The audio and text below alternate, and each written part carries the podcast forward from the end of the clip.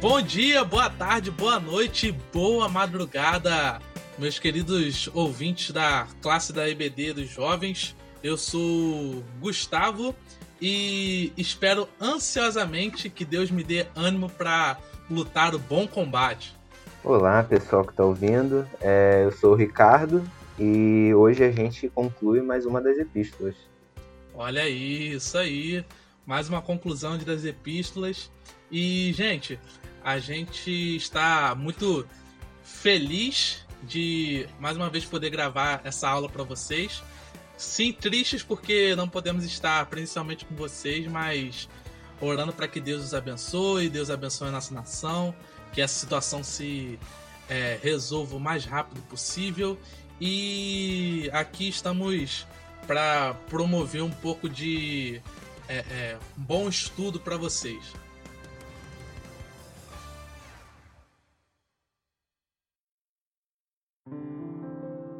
Seguindo então, pessoal, a gente vai estar hoje tratando da, do último capítulo da segunda carta de Paulo a Timóteo, um capítulo que eu posso dizer assim que é uma obra de arte e uma obra de arte de Deus, algo que foi é lindo a gente observar os mistérios, a profundidade do que foi escrito ali. Então a gente vai estar dando uma olhada hoje e agora a gente vai estar tá iniciando, como a gente já fez na última vez, com uma oração. Então vou estar tá pedindo para o Ricardo trazer essa oração para a gente. Que você aí nos ouvindo possa estar abaixando sua cabeça, estando em reverência a Deus, para que a gente possa falar com ele e interceder por mais essa aula. Ok, muito bem. Vamos então curvar nossas frontes, fechar nossos olhos. Oremos. Senhor nosso Deus, Deus amado, Deus Pai, viemos a Ti, Senhor, apenas por meio do Teu Filho, capacitados apenas pelo Teu Espírito, Senhor. Te agradecemos, Senhor, mais uma vez por podermos estar aqui, é, eu e o Gustavo gravando essa aula, e agradeço pela vida de todos aqueles que podem estar ouvindo, Senhor. Peço que, por favor, esteja guiando tanto o Gustavo, que vai estar direcionando a aula, quanto eu, que vou estar fazendo alguns comentários, Senhor também abençoa, Senhor, o entendimento de cada um aqui e possa estar ouvindo essa aula, Senhor. Pois sem o Teu Santo Espírito, nossa mente não consegue absorver nada, Senhor. Te agradecemos e colocamos nossas vidas em Tuas mãos. É o que eu te peço e te agradeço, em nome do Teu Filho, Jesus Cristo. Amém. Amém.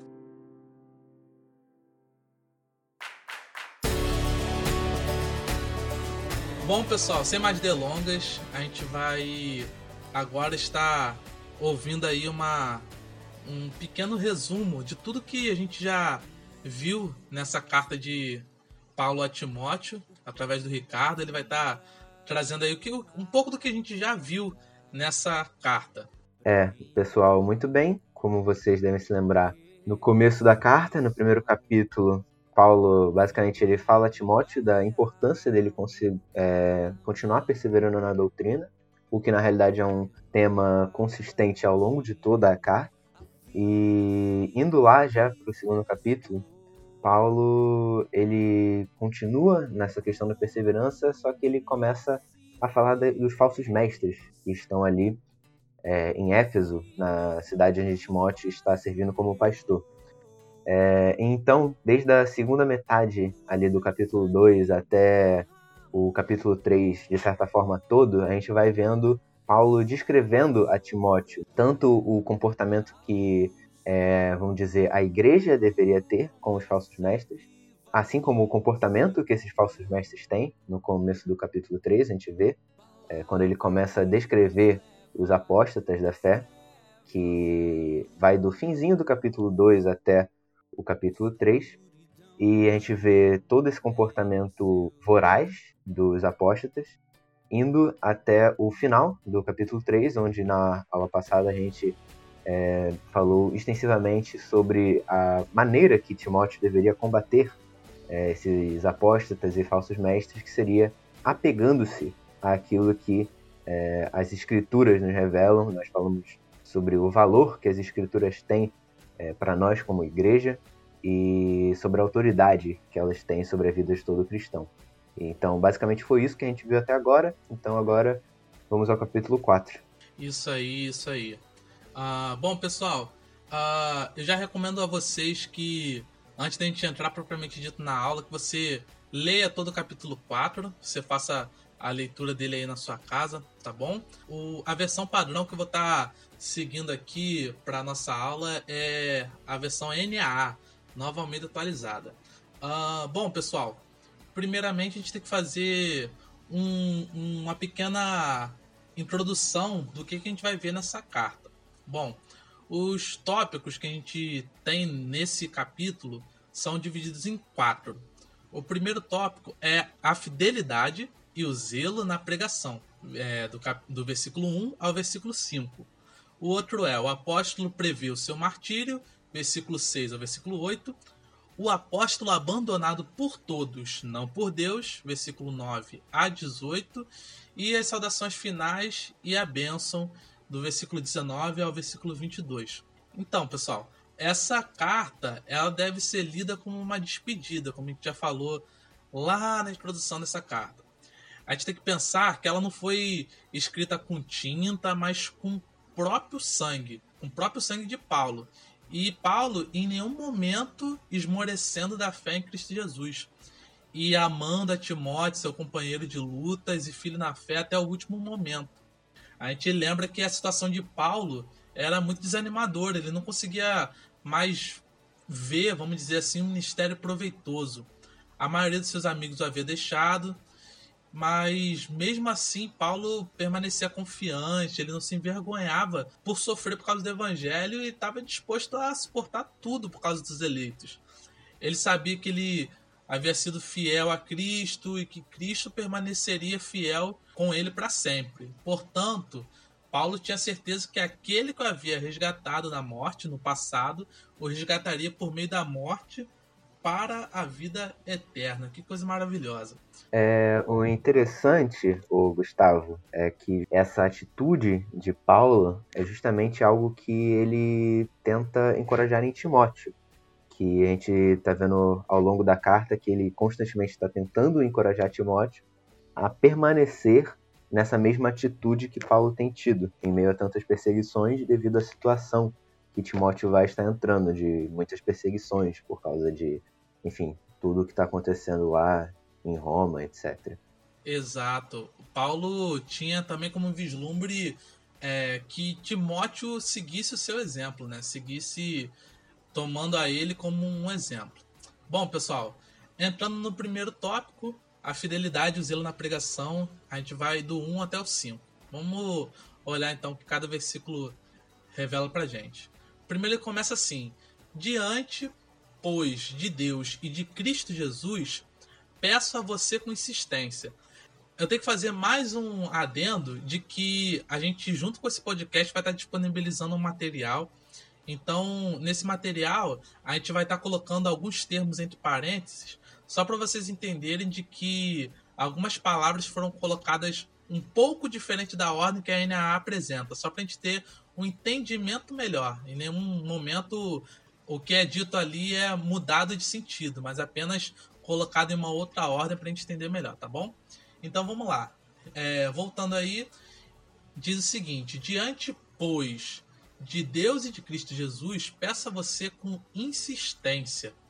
Em algumas versões tem um acréscimo desse pois, e esse elemento indica a importância da escritura, dando referência no que foi dito nos versículos 16 e 17, como a gente viu, como vocês puderam ouvir na última aula dele poder falar da importância do evangelho, né, da importância da escritura.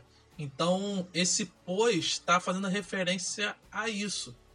E essa conexão mostra pra gente o papel fundamental dos pastores e líderes em administrar a palavra, manejando-a bem, com toda a sabedoria. Então, a leitura da palavra é recomendada a todos, mas existem aqueles a quem Deus designou para o ensino da palavra, como o próprio Paulo disse lá na carta aos Efésios, no capítulo 4, versículo 11 ao 12. E ele mesmo concedeu uns para apóstolos, outros para profetas, outros para evangelistas e outros para pastores e mestres, com vistas ao aperfeiçoamento dos santos, para o desempenho do seu serviço, para a edificação do corpo de Cristo. Então, a gente toma como lição aqui que a gente tem que tirar proveito tanto da leitura da palavra quanto da exposição clara da mesma. E é para essa exposição que Paulo convoca Timóteo.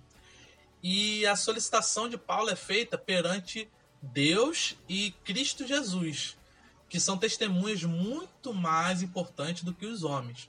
Então a gente percebe a importância que Paulo dá aos mestres, né, que deveriam manejar bem a palavra e de que Timóteo deveria ser esse bom mestre manejador da palavra. É, seguindo no versículo, diante de Deus, Cristo Jesus quer julgar vivos e mortos. Então, esse julgar vivos e mortos refere-se à volta de Cristo, de que todos hão de prestar contas de suas falhas no ministério, tanto os que vivos estarão na segunda vinda, quanto dos mortos, tá bom? Quer julgar vivos e mortos pela sua manifestação e pelo seu reino. Então, aqui a gente tem algo como se fossem duas promessas, tá? A primeira promessa é de que Cristo há de se manifestar. É, a gente tem o um versículo de Colossenses 3,4 que explica bem isso pra gente. Quando Cristo, que é a nossa vida, se manifestar, então vós também sereis manifestados com ele em glória.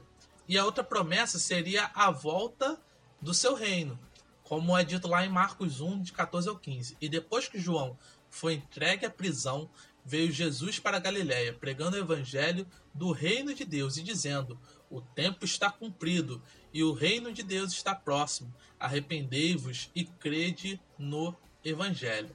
É interessante, o Gustavo, que a gente tem aqui uma um pouco do já e ainda não, que a gente tem constantemente na Bíblia, no sentido de que é, Paulo ele fala que a gente aguarda pela manifestação do reino. No entanto, a gente nos Evangelhos, por exemplo, ou até nas próprias cartas de Paulo, a gente vê que o reino já é presente, é uma realidade. De alguma forma misteriosa, o reino de Deus ele há de vir, ele há de se manifestar com a vinda de Cristo. Mas ao mesmo tempo, quando nós aqui como igreja dele é, estamos na Terra, mesmo nesse mundo é, corrompido pelo pecado, é, o reino de Deus se faz manifesto em nossas vidas. Acho essa uma questão muito interessante para a gente colocar. Exato. É, a gente observar né, o já e ainda não de Deus é um mistério muito profundo para a gente, muito bom. Seguindo no versículo 2, ele pede a Timóteo com insistência o quê? Que pregue a palavra, insista, quer seja oportuno, quer não. Corrija, repreenda, exorte. Olha só, pessoal, a gente deve pregar a palavra de Deus e ser insistente contra as armadilhas do inimigo e muitas vezes ser insistente contra a nossa própria carne. É bom te sempre lembrar né, de que muitas vezes a gente é, coloca, é, mesmo sem querer, coloca às vezes mais poder na mão do diabo do que de fato ele tem. A gente esquece muito das corrupções nossa, né? A corrupção do ser humano. Então, é, ele lembra aqui que a gente deve pregar a palavra e ser insistente. E ainda mais, devemos pregar em tempo e fora de tempo. A gente passa muito tempo é, é, querendo não incomodar, esperando a melhor oportunidade para falar, é, é, do evangelho e tudo mais, pregar a palavra. Gente, a gente tem que lembrar de uma coisa: Jesus Cristo está voltando. É uma coisa que a gente se esquece por muitas vezes de anunciar e de lembrar pra gente. Jesus Cristo está voltando. Pregue a todo tempo. Entendeu? Insista, quer seja oportuno, quer não. O apóstolo aqui, ele recomenda a correção, a repreensão e a exortação se fôssemos tão dispostos, tão maleáveis, inclinados a aprender como a gente deveria, os ministros, nossos mestres, nossos pastores poderiam simplesmente nos guiar indicando o caminho certo. Só que, diante da realidade, a realidade do ser humano, os conselhos sadios as exortações meramente, vamos dizer assim, leves, moderadas, não são suficientes para sacudir, saculejar nossa responsabilidade. A menos que se lhes acrescente um mais intenso entusiasmo de reprovações, vamos colocar entre aspas assim, e de ameaças. Ou seja, a gente precisa, a gente tem necessidade de pregar o evangelho, de falar. Claro que a seguinte vai ver o modo como a gente tem que falar disso, mas a gente tem que parar de ficar tão acanhado, perder tempo, achar que a gente vai incomodar, porque gente, o evangelho de fato vai incomodar muitos. O evangelho nos confronta, nos confronta enquanto povo de Deus, mas enquanto pecadores, que dirá aos ímpios que estão longe, que não conseguem enxergar a Deus. Então a gente tem que pregar a palavra, insistir, sendo oportuno ou não, entendeu? E corrigindo, repreendendo, exortando. A gente tem que tomar cuidado que, como ouvi um pastor uma vez, a gente tem que tomar cuidado para que a gente não pregue o evangelho para descer como fel, para não ser tão amargo a ponto de a gente vomitar, mas também que não desça como mel, a ponto de descer tão gostoso, tão suave que a gente engole tudo. A gente tem que ser dosado. E seguindo, ele fala a, o tempero dessa advertência, né? Que é com toda paciência e doutrina. Então a gente tem que observar duas coisas aqui. Primeiro, o mestre tem que ensinar assim como um pai ensina ao filho. Mesmo que seja difícil a compreensão, tem que se manter aquela paciência toda quando a gente vai ensinar o filho, né? Porque há no, no fundo no coração do pai a esperança que o filho entenda uma hora, entendeu? Entenda que ele não pode fazer aquilo, não pode é, é, é, encostar na tomada, não pode fazer alguma coisa. Então, mesmo que ele tenha que exortar, ele espera de que haja um maior entendimento por parte do filho. E em segundo lugar, nenhuma palavra nossa tem consistência se não for baseado na sã doutrina. Por isso que ele fala, com toda paciência e doutrina.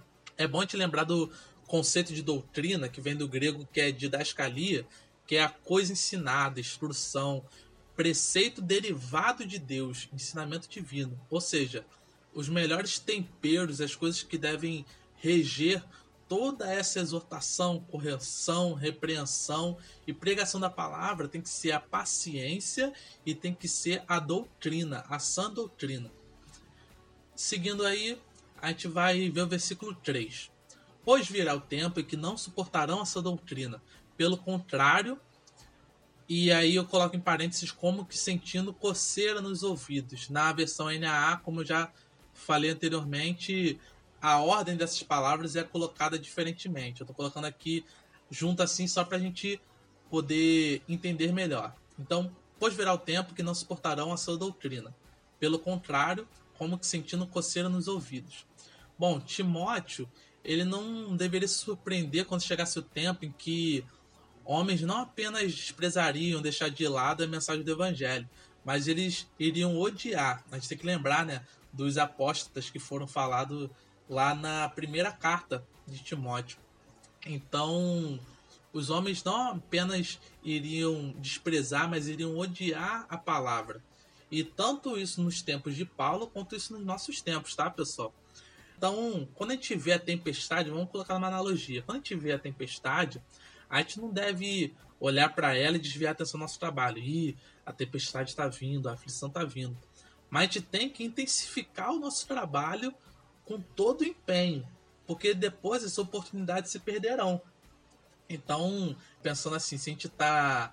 É, vou fazer uma analogia muito ruim, né? Mas pensando assim, se a gente tá fazendo uma pipa, vamos dizer assim, de um papel de seda ali na, no temporal, e a gente vê a chuva chegando, a gente não tem que se desesperar, ficar olhando para a tempestade. Não, a gente tem que se apressar em fazer essa pipa. Ou seja, a gente tem que se apressar no trabalho, porque senão a oportunidade logo vai se perder. E essa coceira que é falada aqui demonstra pra gente quanto de aflição vai ser o evangelho para os ímpios, Olha só, vamos fazer um desafio para você que tá me ouvindo. Não tem o seu rosto? Agora você tá. Você começou a sentir o seu rosto agora. Vou fazer uma de. Talvez de Pyong Lee, pra quem tá acompanhando o BBB. Não julgo vocês, não. Vamos lá. É, pensa agora no seu rosto. Você tá sentindo seu rosto agora. Você acabou de sentir seu rosto. Agora, você vai você vai colocar suas mãos para baixo. Você vai começar a sentir o seu ouvido coçar. Daqui a pouco seu nariz vai começar a coçar. Não põe a mão para baixo. Seu nariz vai começar a coçar. Seu olho vai começar a coçar. Você vai ter a coceirinha no lado do rosto.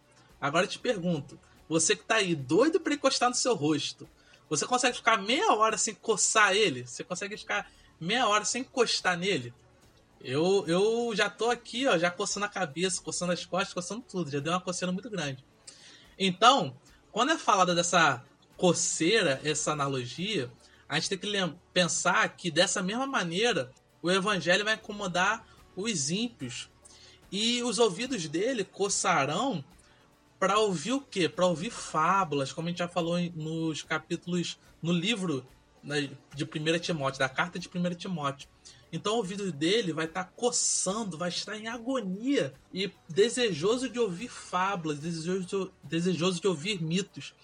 E quanto mais oposição por parte desses ímpios houver com a palavra, mais a gente tem que ser diligente, mais a gente tem que ser cuidadoso. Bom, é, é, dito também sobre esses ímpios que eles se rodearão de mestres segundo as suas próprias cobiças. Bom, o termo aqui usado como rodearão no grego tem mais o sentido de acúmulo, tá? Ou seja, eles se vão se acumular de mestres segundo as suas próprias cobiças. Ou seja, para essas pessoas que são avessas a essa doutrina, não vai ser suficiente, gente, é, ter alguns falsos mestres, alguns, mas de acordo com a imensidão das suas depravações, ou seja, de acordo com o tamanho das sujeiras do coração deles, de modo é, é quase que infinito, eles vão desejar obedecer a espíritos enganadores e doutrinas de demônios, como foi dito lá em 1 Timóteo 4.1. Ou seja, é, de acordo com a sujeira do coração do homem, do nosso coração, as pessoas vão desejar ouvir fábulas desses falsos mestres. Então vão se rodear desses falsos mestres segundo suas próprias cobiças. E aí eu te pergunto, é, você tem se atentado a quem são esses falsos mestres? Você talvez categoriza é, é, um grupo, mas será que os pregadores que você tem ouvido, será que as pregações que você tem ouvido, será que são de verdadeiros mestres? Será que são pessoas que verdadeiramente estão pregando sua doutrina? É muito fácil a gente analisar outras igrejas, analisar outros contextos, mas para a gente está tudo certo. Mas será que você tem ouvido de fato essa doutrina? Bem, vamos dar continuidade. No versículo 4, ele diz o seguinte sobre estes ainda: Eles se recusarão a dar ouvidos à verdade, entregando-se às fábulas. Então, complementando o que a gente disse, o que eu disse anteriormente, os ouvidos dele vão coçar num desejo ardente pelas fábulas, pelas, entre aspas, novidades do evangelho. Gente, muito cuidado quando vocês verem é, é, pessoas falando de de que Deus entregou para elas um, um, uma nova visão do Evangelho, uma nova visão da palavra, tá? Tenho muita atenção a isso, gente. E aí ele adverte Timóteo da mesma maneira que a gente tem que ser advertido. Mas você seja sóbrio em todas as coisas. Sóbrio aqui tem o sentido de ser moderado. Timóteo tinha que ser aquele que sempre observar o meio termo essa observação, e é muito importante, essa observação provém de uma racionalidade. Ou seja, a gente pode ver aqui que a razão não precisa se desassociar da fé. Muito importante a gente lembrar disso, de a gente ver que razão e fé não precisam ser coisas opostas, mas trabalhando em conjunto faz a gente moderar tudo, faz a gente analisar sempre o meio termo das coisas. E Paulo, ainda continua falando para ele fazer o trabalho de um evangelista. Bom, a obra específica de um evangelista aqui não é citado. Porém, há um motivo para a gente poder acreditar que esse era um ofício de destaque. Se a gente observar a carta de Paulo aos Efésios, no capítulo 4, versículo 11, ele diz lá o seguinte: E ele mesmo concedeu uns para apóstolos, outros para profetas, outros para evangelistas e outros para pastores e mestres. Bom, então o que parece aqui, Paulo ele tinha um apreço tão grande por Timóteo que ele coloca quase como numa condição destacada de evangelista em meio aos demais mestres que haviam ali. E ele continua advertindo a Timóteo, falando para que ele cumpra plenamente o seu ministério. Então aqui está a síntese de todas as recomendações. É, se ele seguisse as recomendações que Paulo deu aqui e deu em todas as cartas, em todas as cartas não, em toda a carta. Então Timóteo seria identificado como um pleno cumpridor do seu ministério.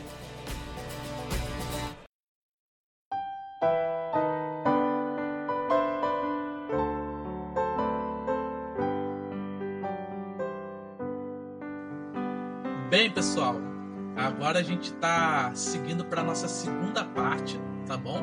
Segunda parte do nosso estudo. É, o título é O Apóstolo prevê o seu martírio versículos do 6 a 8. Vamos dar uma observada então, que está escrito lá. Versículo 6: Quanto a mim, já estou sendo oferecido por libação. Aqui é um o começo do, de um dos trechos mais bonitos de talvez todas as cartas de Paulo, né? Então, aquilo, aqui Paulo está demonstrando a razão de ele ter feito todas essas observações nesse trecho é como se Paulo estivesse dizendo para Timóteo assim, ó, Timóteo, é, enquanto ainda eu estou vivo, eu ainda posso te estender a mão, ainda posso te ajudar através dos meus conselhos. Só que está chegando o tempo em que você vai ter que seguir sozinho, seguir sem minhas orientações. Então toma cuidado para você não se desviar de nenhum dos meus conselhos depois que eu morrer. Então Paulo está fazendo essa observação, né? Que uma hora ou outra Timóteo ia ter que seguir sozinho. Com relação a essa palavra libação, que é falada no final, libação era como se fosse um sacrifício que era derramado, era como um, vamos dizer assim, é como um líquido que era derramado é, nas ofertas. Era um derramar, vamos dizer assim. Esse sacrifício a gente tem que pensar não no sacrifício, vamos dizer, de um animal, mas propriamente dito, de um sacrifício como um perfume agradável, como uma oferta agradável. Era mais ou menos essa imagem que libação passava. Porém, essa libação de uma oferta agradável, aqui sim se aplica ao sangue, aqui sim se aplica ao sacrifício de sangue. Então, com relação a essa palavra libação, Paulo estava querendo dizer que, da mesma forma que a libação era uma oferta derramada e oferecida a Deus, a vida dele também em breve seria derramada e oferecida a Cristo. Ou seja, Paulo via sua morte como um sacrifício agradável, como já falei, que estava muito próximo de acontecer.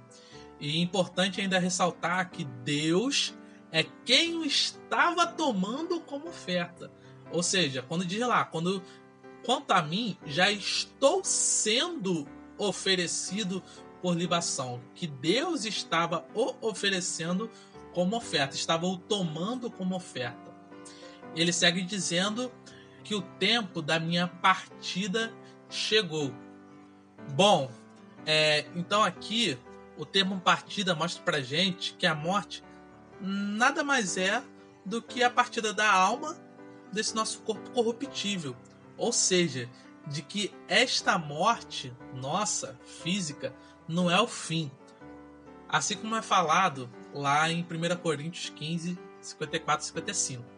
Assim, quando este corpo mortal se vestir com o que é imortal, quando este corpo que morre se vestir com o que não pode morrer, então acontecerá o que as Escrituras Sagradas dizem. A morte está destruída, a vitória é completa. Onde está, a morte, a sua vitória? Onde está, a morte, o seu poder de ferir? Ou seja, a sua morte só deveria ser encarada como um encorajamento para Timóteo e para os outros leitores dessa carta. Aqui o versículo 7 talvez seja um dos textos mais replicados por todos nós. E aqui vai uma dose de honestidade. Eu confesso que já usei em vários momentos, já vi muitas pessoas usando. só que hoje em dia, e espero que você, ao entender o que está falando esse versículo, espero que você entenda a, a, a severidade do que Paulo está falando aqui e a graciosidade do que do que a fé de Paulo demonstra. Ele começa falando assim no versículo 7: Combati o bom combate. Bom, a, os seres humanos sempre tomaram como medida de sucesso o que? O resultado das coisas. A gente sempre vê, né? Ah, eu só, vai, só vou saber se alguma coisa é boa ou não, se deu certo ou não, pelo resultado dela. É, então, Paulo aqui vendo que alguém podia, podia tomar ele como um mero infeliz, ele demonstra uma fé que é avassaladora, uma fé grande demais. Quem de nós, você que está ouvindo a gente aí, quem de nós, esperando a morte, dando de frente para a morte, ia poder se alegrar por causa de alguma coisa? Paulo, ele se alegra em ter sido fiel ao seu resgatador, ter sido fiel a Jesus Cristo.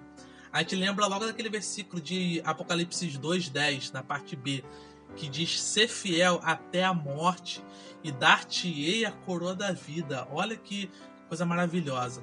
Combati o bom combate, completei a carreira. Bom, Paulo, em todo esse trecho, ele está usando uma linguagem relacionada a esportes atléticos, tá? Então a gente tem que pensar algo como se fosse uma corrida. O objetivo do corredor é atravessar a linha de chegada, e a morte é a linha de chegada dos atletas de Cristo, já que ela marca o fim dos seus trabalhos, para que jamais alguém descanse contente com essa vida, vendo que não tem sentido a gente correr com tanto afinco, com tanta vontade até o meio do caminho, se por fim a gente não chegar no ponto de chegada, né? Ou seja, para que você esteja ouvindo a gente, entenda que a morte não é o fim. A nossa morte física, é como eu falei antes, é apenas a partida da nossa alma para o reino celestial. E quanto que isso tem que ser a nossa esperança. Paulo continuando, ele vai falar de que combateu o bom combate, completou a carreira e de que guardou a fé. Tem um versículo muito interessante de Hebreus 11, versículo 1, que diz o seguinte: Ora, a fé é o firme fundamento das coisas que se esperam e a prova das coisas que não se veem. Então aqui Paulo podia estar se referindo a dois sentidos. O primeiro sentido seria o seguinte, na questão dessa guarda da fé, que ele foi um soldado fiel a Cristo em toda a batalha e também de que ele se manteve confiante nas promessas de Jesus. Esse seria o outro sentido. É, como ele próprio já tinha falado em 2 Coríntios 5, do 7 a 8. Porque andamos por fé e não por vista, mas temos confiança e desejamos antes deixar esse corpo para habitar com o Senhor. É, seguindo na nossa nosso estudo, o último versículo desse trecho diz o seguinte: Desde agora me está guardada a coroa da justiça, que o Senhor, reto juiz, me dará naquele dia. Bom, é, como ele está falando de um termo esportivo, a gente tem que entender que essa coroa, ela não se refere àquelas coroas que são usadas por reis, não. Mas é aquela coroa de louros que eram dadas aos campeões das competições esportivas. Se você pegar a sua nota, sua nota de real aí, é, que tá difícil a gente ter, né? Mas a gente ora a Deus que Deus nos ajude. Mas se você tiver uma nota aí, você observa que tem como se fosse uma estátua que tem aquela coroa de louros, né? Então, a recompensa da corrida excelente que Paulo é, é, completou já estava guardada em Cristo Jesus. Isso é algo maravilhoso, gente. Porém, o homem é gratuitamente justificado por Cristo e mesmo assim ele nos recompensa de acordo com as nossas obras. Preste atenção. Por que isso? Porque à medida que Deus nos recebe em seu favor, ele aceita igualmente as nossas obras, a ponto de é, se dignar, vamos dizer assim, a dar uma recompensa, mesmo que a gente não mereça. Efésios 2,10 talvez clareie a coisa um pouco pra gente. Porque somos feitura sua, criados em Cristo Jesus para as boas obras, as quais Deus preparou para que andássemos nela. Ou seja, essa coroa da justiça que foi guardada pela, pela corrida de Paulo não pode ser encarada para gente como um mérito pelo que Paulo fez, um mérito pelo seu braço. Antes, a gente tem que entender que tudo isso, toda essa perseverança de Paulo, foi uma obra do próprio Cristo. E mesmo a gente, mesmo Paulo, não merecendo nada, a gente não merecendo nada de Cristo, além da nossa salvação, ele guarda essa coroa da justiça que ele há de nos dar naquele dia. Então, para você ver o quão grande é a misericórdia de Deus, quão grande é a misericórdia dele para com o homem. E ele ainda continua nesse versículo dizendo o seguinte: é, e não somente a mim, mas também a todos os que amam a sua vinda. Então Paulo ele estende esse coração dele a todos que de maneira igual combaterem o bom combate. E tem uma observação muito importante para te fazer que é feita aqui a nós. A gente tem que ter ardente expectativa no retorno de nosso Senhor Jesus Cristo. Eu sempre falo na, na classe, né, de que a gente é estrangeiro, a gente não pertence a essa terra, a gente não pertence a esse lugar. A gente se agarra tanto, né, a esse mundo, a essa terra, a esse céu, quando a gente deveria é, é, é se agarrar né, à esperança do porvir, a esperança dos novos céus e nossa terra. Então, ai de nós se não separarmos sempre um tempo para a gente meditar na volta de nosso Redentor. E ai daqueles que veem a segunda vinda como algo que dá medo, quando na verdade tinha que ser a nossa maior fonte de alegria, quando deveria nos alegrar profundamente. É... Querendo complementar você rapidamente, Gustavo, é muito interessante que Paulo ele tem essa alegria e essa grande expectativa com relação ao último dia. Se a gente for lá para Filipenses 1, que eu também li é, na aula passada, é, naquele versículo famoso, né? Filipenses 1, 21, porque para mim viver é Cristo, morrer é lucro. Se a gente for para o verso 23, a gente encontra algo muito interessante. Paulo ele diz: Estou cercado pelos dois lados, tendo desejo de partir e estar com Cristo o que é incomparavelmente melhor. É, a gente precisa ter essa expectativa olhando para a morte, assim como Paulo tem aqui nos seus últimos momentos escrevendo a segunda epístola a Timóteo. A expectativa de que, ao morrer, estaremos imediatamente com Cristo, todos aqueles que são salvos e remidos pelo sangue do nosso Redentor. Então, a gente, assim como você disse, não pode olhar para o dia final como algo que nos dê medo, ou como, caramba, será que eu vou estar pronto? Será que é, vou ter feito isso ou aquilo? A gente tem que é, viver uma vida de santidade, viver uma vida de santificação. E, bem, algo, se a gente ainda está aqui é porque ainda, ainda há coisas a ser feitas, há é, crentes a serem alcançados, como a gente mesmo viu lá no capítulo 2, é, quando Paulo intercede pelos eleitos ainda não alcançados.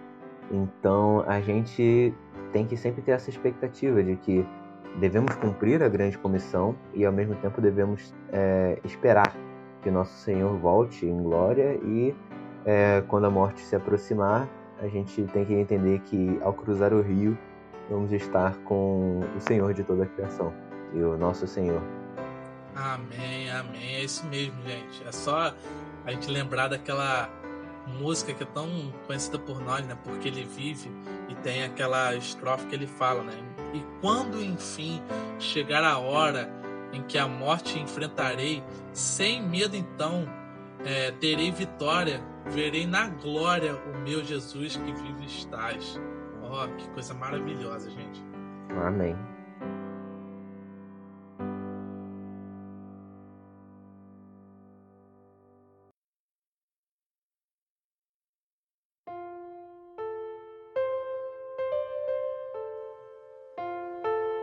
Bom, uh, seguindo o nosso estudo, nós temos o terceiro tópico, o apóstolo abandonado por todos, não por Deus.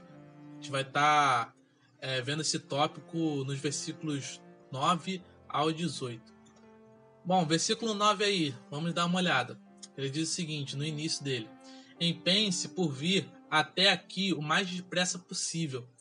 É, Paulo está dizendo isso porque ele tinha em vista a sua morte iminente. Então é que ele está apressando a Timóteo não só porque ele tinha mais observações é, para dar a Timóteo importantes com relação à igreja, mas pelo que a gente vai ver nos próximos versículos, o que eles indicam, de que também estava faltando a Paulo fiéis cooperadores, estava faltando na prisão é, cooperadores fiéis para a obra de para a obra de Paulo, que era a obra de Cristo a gente vai ver isso aí sendo falado a partir do versículo 10. Olha aí comigo.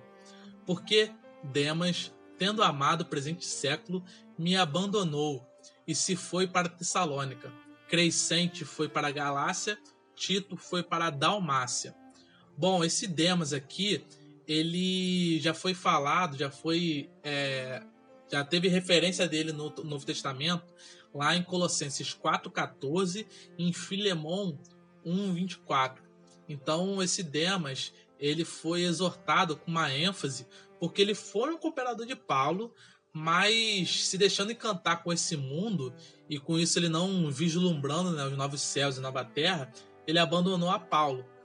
Já Crescente e Tito, ao que tudo indica, o deixaram por bom motivo, porque Paulo também estava na prisão, mas ele visava o bem das igrejas acima do seu próprio bem.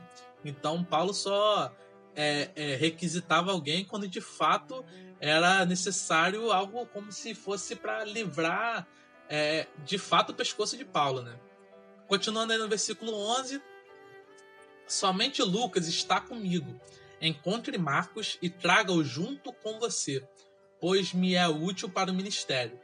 Bom, esse Lucas aqui é o médico amado que ele é mencionado também em Colossenses 4,14 e em Filemão 1,24. E esse que é aquele autor do evangelho que leva o nome dele, o Evangelho segundo Lucas. Ele viajou com Paulo em grande parte da segunda e da terceira viagem missionária de Paulo. Agora, o outro personagem desse versículo, com Marcos, tem uma bela demonstração aqui do perdão em Cristo que Paulo manifestou. Porque é, o fato de desse João Marcos ter abandonado Paulo e Barnabé durante a primeira viagem missionária tinha resultado na dissolução da parceria entre Paulo e Barnabé. Mais tarde, porém, Marcos voltou a trabalhar com Paulo e agora, no final da vida, Paulo desejava vê-lo, ou seja, a, a importância do perdão que Paulo demonstrou.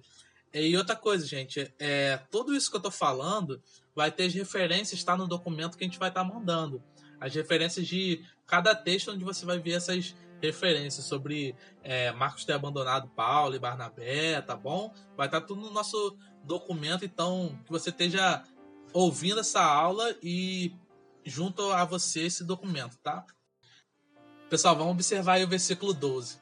Quanto a Tíquico, mandei-o para Éfeso Tíquico, ele era um companheiro de trabalho de Paulo, que foi citado em várias partes do Novo Testamento. As referências estão lá no documento. Tíquico foi responsável por levar essa carta que Paulo escreveu para Timóteo. Seguindo o versículo 13: Quando você vier, traga a capa que deixei em Troade, na casa de Carpo. Traga também os livros, especialmente os pergaminhos. Bom, essa capa provavelmente seria para proteger Paulo do frio. A gente vai ver lá no final de que, como a gente já viu em alguma série que eu não sei o nome, The Winter's Coming, ou seja, o frio estava chegando. E aqui, livros no, no grego, no termo grego, vem da palavra rolos, vem de rolos, tá? A gente tem que ter a, imagem diferente na nossa cabeça do livro, como a gente conhece bonitinho, capa dura e tudo mais. A ideia de livros aqui era de rolos. E esses pergaminhos que ele fala especialmente eram rolos que eram feitos de couro. Então ele observa e fala que Timóteo deveria levar, tá bom? no versículo 14, ele diz o seguinte, e a gente tem que ter uma atenção agora.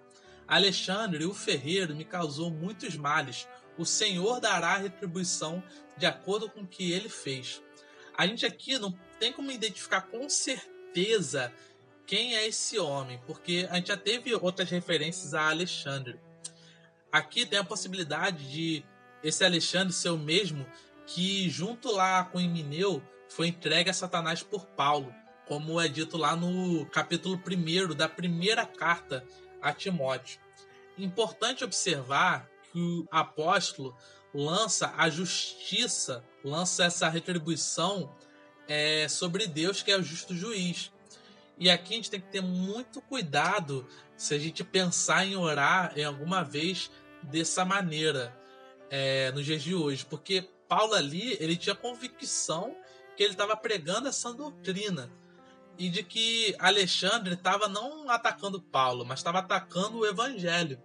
Então a gente tem que ter isso muito bem atento, porque às vezes a gente quer, é, é, vamos dizer assim, uma palavra chique para dizer coisas simples. A gente quer danar alguém, ou seja, a gente quer é, é mandar alguém para o inferno. Vamos usar uma, um termo assim exagerado. A gente quer mandar alguém para o inferno por às vezes a pessoa afligir a gente, ó, oh, céus estão me afligindo, tudo mais. Mas Paulo tinha na mente dele que qualquer ataque que ele sofresse não era motivo de tristeza, mas era motivo de ânimo.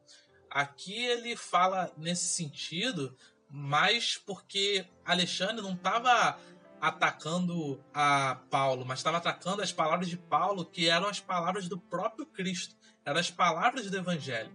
A gente vai ver isso no versículo 15, diz lá: Tome cuidado com ele, também você, porque resistiu fortemente às nossas palavras. Então aqui está dizendo a fonte desses males que Alexandre causou a Paulo, né? Que era a oposição à sã doutrina que era pregada por Paulo e por Timóteo.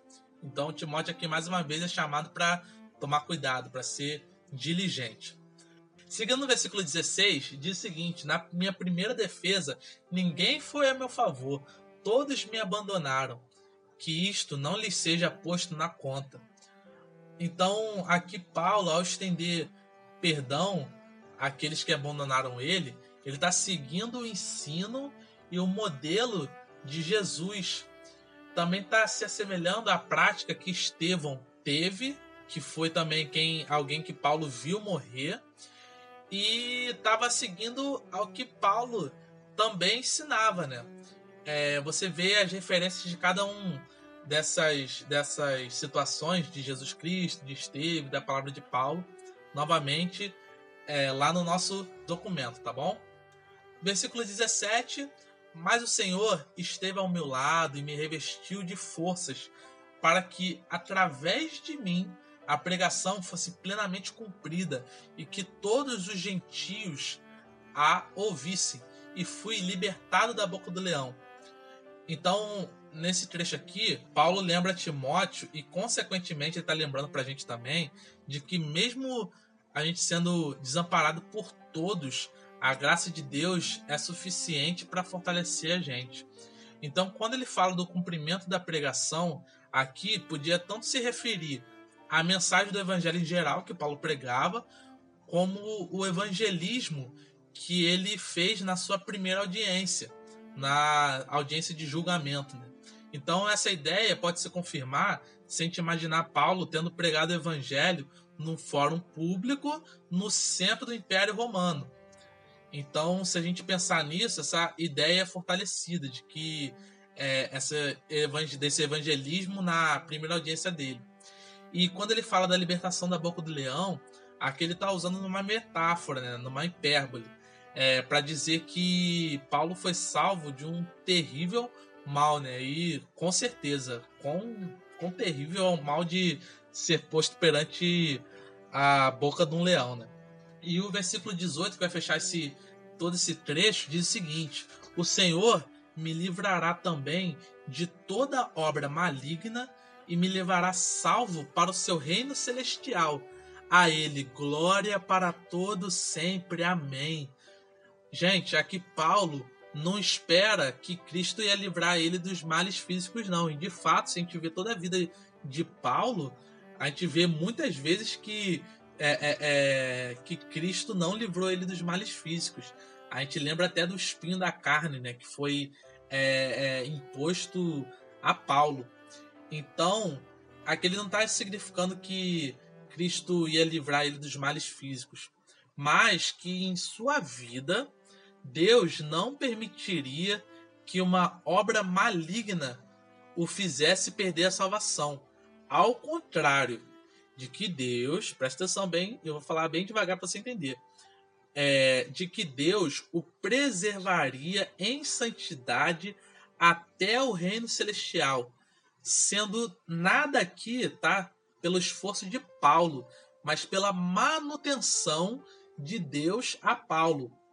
Então a gente vê, por exemplo, como foi diferente com Demas, que Cristo não manteve perseverante, pelo menos até o momento que a gente leu a carta. Todo esse mistério grande revelado para gente é motivo de louvor e gratidão para todos sempre. Amém. Então que a gente sempre glorifique a Deus pelos esses grandes mistérios que a gente ouve, que a gente é, descobre e de que a gente tenha sempre isso em nossa mente, né? De que aquele que nos chamou, aquele que nos convocou, há de nos manter perseverantes até a sua vinda, há de nos levar salvo para o seu reino celestial. Aleluia. É uma coisa que eu queria complementar antes da gente fechar o bloco é que eu acho que esse texto ele pode falar muito a gente na situação que a gente está. É, quando Paulo ele diz que crê que Deus vai livrar, vai, perdão, vai livrá-lo de toda obra maligna, Paulo ele está ciente de que isso se refere, como você mesmo disse, às obras de Satanás, às obras do pecado e de que ele há de ser preservado. Nessa situação de pandemia que a gente está, uma situação extremamente complicada, onde está a nossa segurança? É isso que eu quero perguntar. Nossa segurança está que estamos em casa, nossa segurança está no nosso dinheiro, nossa segurança está, não sei, em alguma estabilidade que a gente tenha, ou nossa segurança está em Deus. A gente precisa entender que é, Deus ele não precisa nos livrar é, de toda essa situação horrível que a gente está. Eu sei que o, isso é algo um pouco pesado, talvez, mas a gente precisa entender. É, nós somos livres é, da condenação do pecado, nós somos livres das garras de Satanás e do peso da morte. No entanto, a gente ainda é sujeito a todo tipo de, enfim, pesar físico ou doença.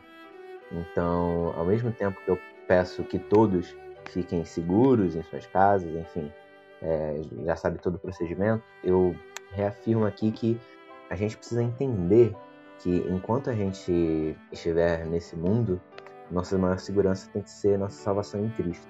E a esperança que a gente tem que dar para aqueles que é, não têm conhecimento da verdade tem que ser justamente dessa esperança. A gente precisa da esperança é, de que há um Salvador, de que ele morreu dois mil anos atrás numa cruz e que o seu sangue é suficiente e poderoso para perdoar os pecados de todo aquele que crê. Então, que essa possa ser a nossa declaração diária e que, mesmo em tempos de pandemia, a gente possa continuar espalhando essa verdade. Amém.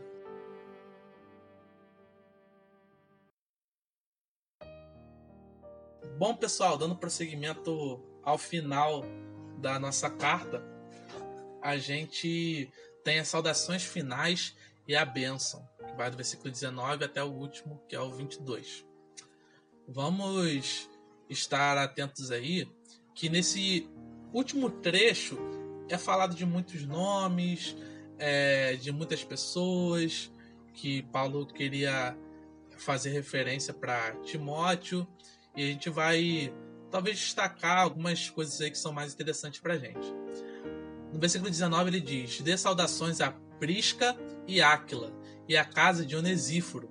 Prisca, ou numa derivação no grego seria Priscila e Áquila, eles eram um casal de amigos de longa data de Paulo, que tinha conhecido eles na sua primeira visita a Corinto, em sua segunda viagem missionária. É, eles ofereceram em várias oportunidades a casa deles para que a igreja se reunisse. E Onesíforo, que é falado aqui, é aquele que foi citado.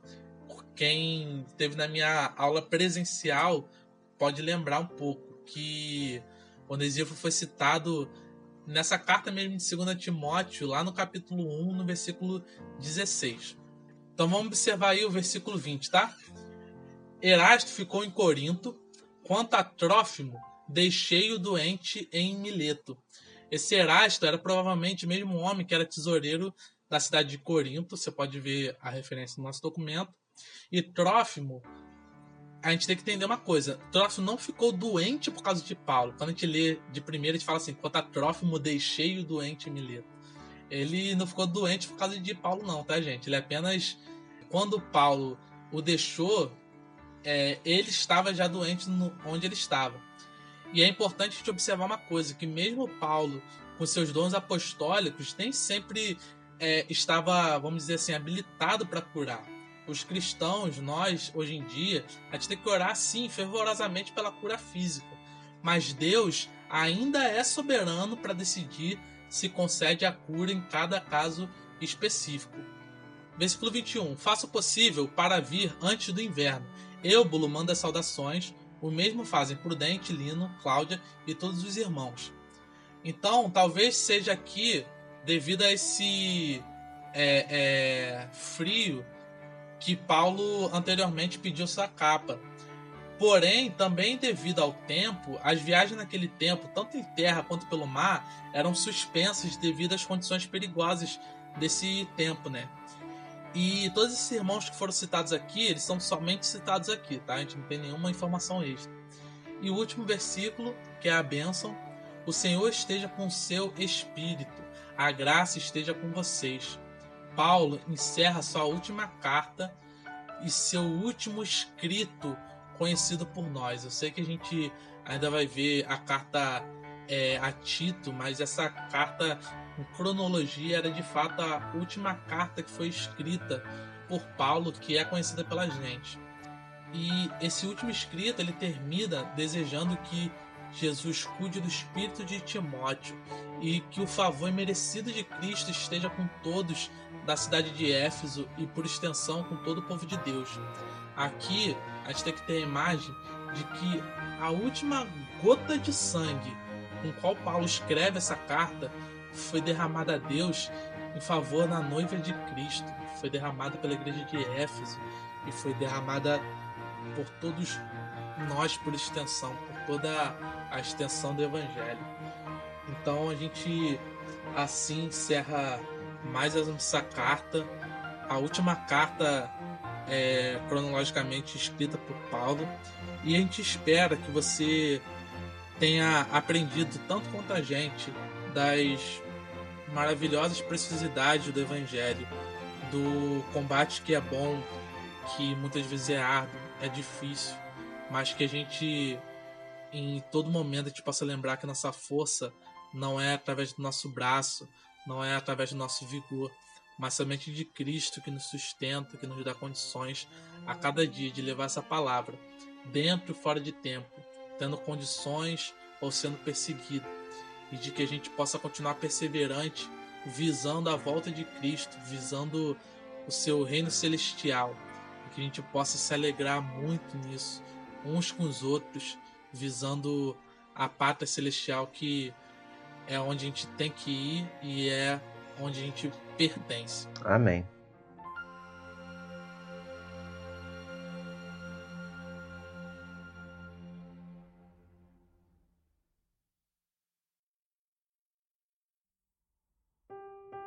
Pessoal, agora a gente vai fazer uma oração para a gente encerrar, tá bom?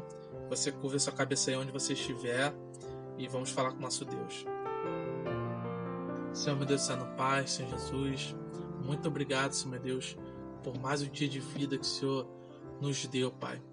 Obrigado, Senhor Jesus, por essas maravilhas, essas preciosidades que o Senhor entregou a nós, Senhor meu Deus. Ó Pai, a gente se sente constrangido, Senhor meu Deus, de olhar para esse homem de fé, Senhor Deus, para olhar para a vida de Paulo, Pai. E ao mesmo tempo a gente se sente alegre de ver quantas maravilhas se operou na vida dele. Quantas maravilhas se operou através do sustento comum, que para a gente não é visto com tanta excelência. O Senhor operou tantas maravilhas em meio às aflições que ele sofreu, enquanto que para a gente isso é motivo de vergonha. Para ele foi grande motivo de alegria, grande motivo de regozijo. Que o Senhor nos ensine, Pai, a cada dia mais combater esse bom combate, Senhor meu Deus, é, preservando, guardando a nossa fé, Senhor meu Deus, para que a gente, ao completar a carreira, possa olhar e não achar que fomos nós que fizemos a obra, Senhor meu Deus, mas que foi apenas, Senhor meu Deus, o Senhor nos capacitando, o Senhor nos dando força. Que cada um aqui, Senhor meu Deus, possa entender de que é o Senhor que nos sustenta, o Senhor que nos dá força, o Senhor que nos preservará até o dia final. E que maravilha, Senhor meu Deus, é isso para nós. Que o Senhor nos guie, Senhor meu Deus, segundo a tua sã doutrina, segundo a tua palavra, que a gente possa, meu Deus, cada vez mais ter fome e sede, Senhor meu Deus, dessa palavra, Pai, que é fonte de vida verdadeira para nós, Senhor meu Deus. E de que a cada dia, tudo que a gente tiver a fazer, tudo que a gente tiver a realizar e pensar, seja para a honra e glória do teu santo e eterno nome. Age nossas vidas, que nós pedimos e te agradecemos. Em nome do teu Filho amado, Jesus Cristo. Amém. Amém.